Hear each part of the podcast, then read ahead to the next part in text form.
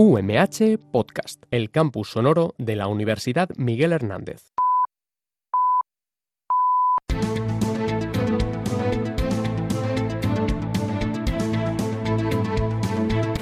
Informativos UMH. Buenas tardes, es la una. Bienvenidos y bienvenidas a Informativos Radio UMH. Hoy es viernes 1 de marzo y vamos a repasar todas las novedades de la Universidad Miguel Hernández.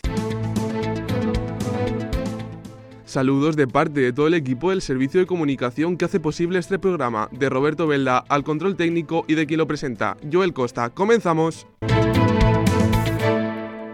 Nuestro compañero David Francés ha realizado una entrevista con la directora del MUDIC, María del Carmen Perea. Les escuchamos. El Museo Didáctico e Interactivo de Ciencias de la Vega Baja del Segura Jesús Carnicer, ubicado en el campus de Orihuela Desamparados de la Universidad Miguel Hernández, organiza las quintas jornadas de ciencia y pseudociencia. Saludamos a la directora del MUDIC, María del Carmen Perea Marcos. Buenas tardes. Bienvenida a Radio UMH. Eh, buenas tardes. ¿Cuál es la filosofía de la jornada? Bueno, eh, la filosofía de las jornadas pues tratan como su título indica, de ciencia y pseudociencia, es decir, queremos estar centradas en tres ejes temáticos, que son temas de actualidad social, como es el cambio climático, los fenómenos meteorológicos y el género. Y entonces lo que queremos dar a conocer pues es eh, derribar esas eh, falsas creencias enmascaradas en lo que se denomina la pseudociencia, esas afirmaciones o creencias o prácticas que se presentan como científica, pero que es incompatible realmente con el, con el método científico. Y bueno, pues pues eh, esa es,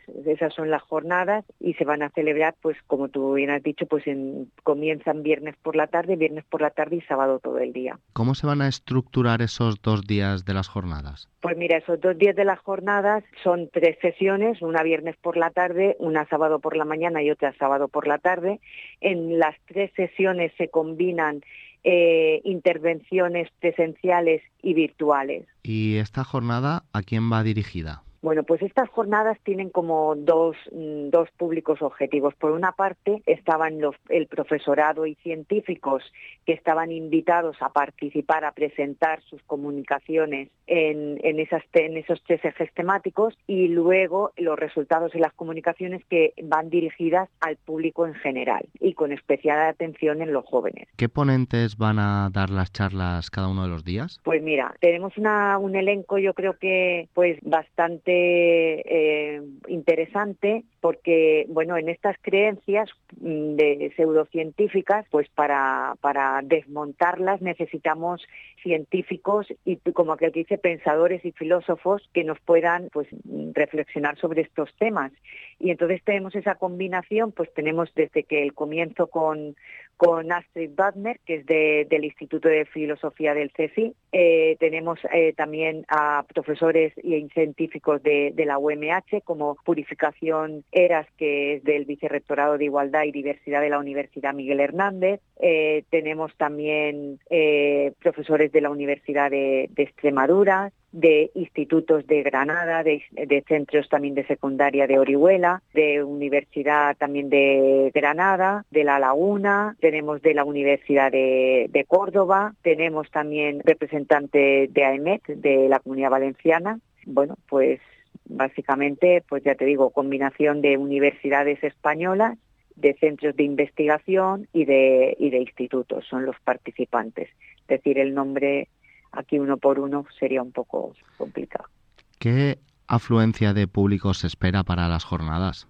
Bueno, pues nosotros esperamos que tenga bastante afluencia. Tenemos una parte de, profesores de la comunidad valenciana que estas jornadas giran en marco a un curso entonces esos profesores, que serán unos 25 o 30 profesores, eh, participarán seguro y luego por eh, también personal de, la universidad y público en general, que además de las comunicaciones tanto presenciales como virtuales, también hay una sección de póster en la que participan eh, estudiantes de secundaria este tipo de público, es decir, con alumnado adolescente, que es muy interesante que estén al tanto pues, de los temas que vamos a tratar y de la perspectiva científica, ¿no? Que desmonta esas bulos pseudocientíficos, bueno, bulos y corrientes como los negacionistas, como los terraplanistas y, y otros tantos. Directora del MUDIC, María del Carmen Perea Marcos, muchas gracias por su tiempo. Un saludo. A vosotros.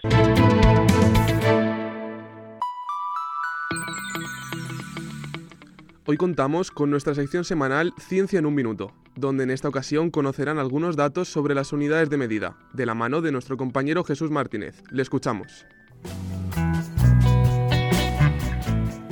El asturiano Agustín de Pedralles representó a España en la Oficina Internacional de Pesas y Medidas en Francia después de la Revolución Francesa en el siglo XVIII, cuando se definió el actual sistema métrico decimal.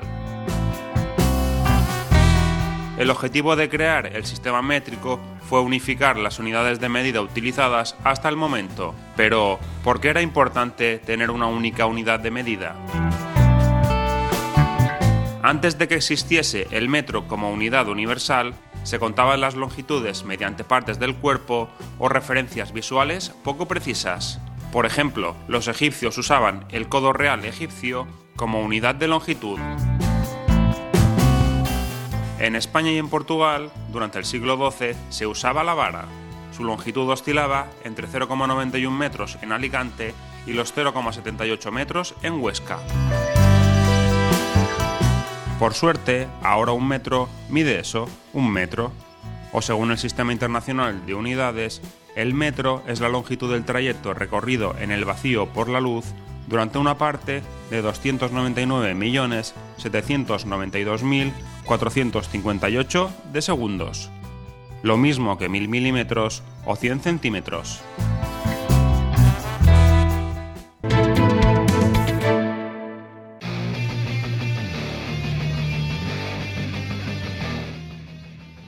Buenas tardes David, ¿cómo estamos? Hola Isa, muy bien. Estoy esperando conocer las nuevas novedades del Vida UMH. Pues mira, agárrate y coge bien el micro porque te traigo una semana buena buena. Cuéntame, ¿qué hay esta semana? Vosotros que estáis en la oficina con el fútbol, para arriba, para abajo, que si Atleti, que si Madrid, que si el Elche, mira a ver si los jefes os dejan escaparos, vosotros disfrutáis y a mí me dejáis un poquito tranquilita. ¿Y eso? ¿Qué vamos a hacer? ¿Una pachanguita? Pues mira, más o menos. Comenzamos el lunes de 1 a 5 junto al hall del aula magna del edificio Altavis del campus de Elche con el torneo de FIFA. Eso Isa es más para Joel que para mí, pero se lo diré. Bueno, bueno, para un poquito el carro que aún queda semana. Ya sabes que yo sigo animándote para que te apuntes al taller de voz. ¿Otra vez? Isa, ¿estamos con eso? Que sé que sabes cantar. No te hagas el loco que hay un vídeo, que lo sé. Por lo menos piénsatelo. Mira si me lo he pensado, que te puedo decir que es de 5 y media a 7 y media en el edificio Tabarca del campus de Elche. No me puedo creer que te lo hayan mirado. Venga, es un paso. En nada te veo en la audición. Pero este martes no vayas. Que de 6 y media a 9 te vienes conmigo al taller de pizza. ¿Hacer un taller de pizza? ¿Yo? Seguro que quemo la cocina. No me seas dramas. Pero sí, es probable. La de la cafetería Arenals. Vamos, que ya no voy a poder ni ir a por mi bocadillo. Hablando de quemar, el miércoles de 4 a 5 y media en el edificio Tabarca tenemos el taller de velas. Un taller único y diferente donde no se harán velas normales, se harán velas de miel. ¿Esas no son las que te ayudan con una energía positiva, capaz de atraer cosas buenas? Pues eso, que no estamos para perder oportunidades. Todo es válido. David, ¿haces música y no sabes cómo conseguir dinero para empezar? ¿Tú eso por qué lo sabes? Estás preocupándome, sabes demasiadas cosas de mí. No te asustes, que es un taller. De 4 a 5 y media tenemos la oportunidad de conocer todas las fuentes de ingresos posibles para artistas, productores, managers y cómo poder trabajar legalmente en salas y festivales. En el aula 0.1 del edificio Torreblanca del campus de Elche. David, te lo estás apuntando. Pero si estamos en directo, lo tengo todo apuntadito y la gente también. El miércoles tenemos el Mercat UMH. ¿Y eso qué es, Isa? Pues de 12 a 4 en el hall de Arenals tenemos un espacio donde se podrán mostrar trabajos que se combinarán con actividades dinámicas y juegos de dibujo donde crear sinergias con otros artistas. Isa, se nos va el tiempo, ¿eh? David, el drama. Terminamos el domingo con el sendero flotante, la ruta de las pasarelas de Relleu, combinada con una experiencia gastronómica de comida típica de la zona, de 8 a 6, teniendo puntos de recogida en Elche y San Joan de Alacant. Ruta y comida, la verdad es que son dos cosas, Isa, que suenan muy bien, pero por si acaso has dicho muchísimas actividades, habrá que estar atentos a las redes de, de Vida UMH, ¿verdad? Muy bien, David. La teoría no la sabemos. Yo soy David Francés. Y yo, Isabel Sánchez. Pasad muy buena semana y nos vemos como cada viernes en Radio UMH. Nosotros nos despedimos ya, pero estaremos de vuelta con más información el lunes a la una de la tarde a través de radio.umh.es. Mientras tanto, pueden seguir toda la actualidad de la Universidad Miguel Hernández en nuestras redes sociales. Gracias por escucharnos, que disfruten del fin de semana.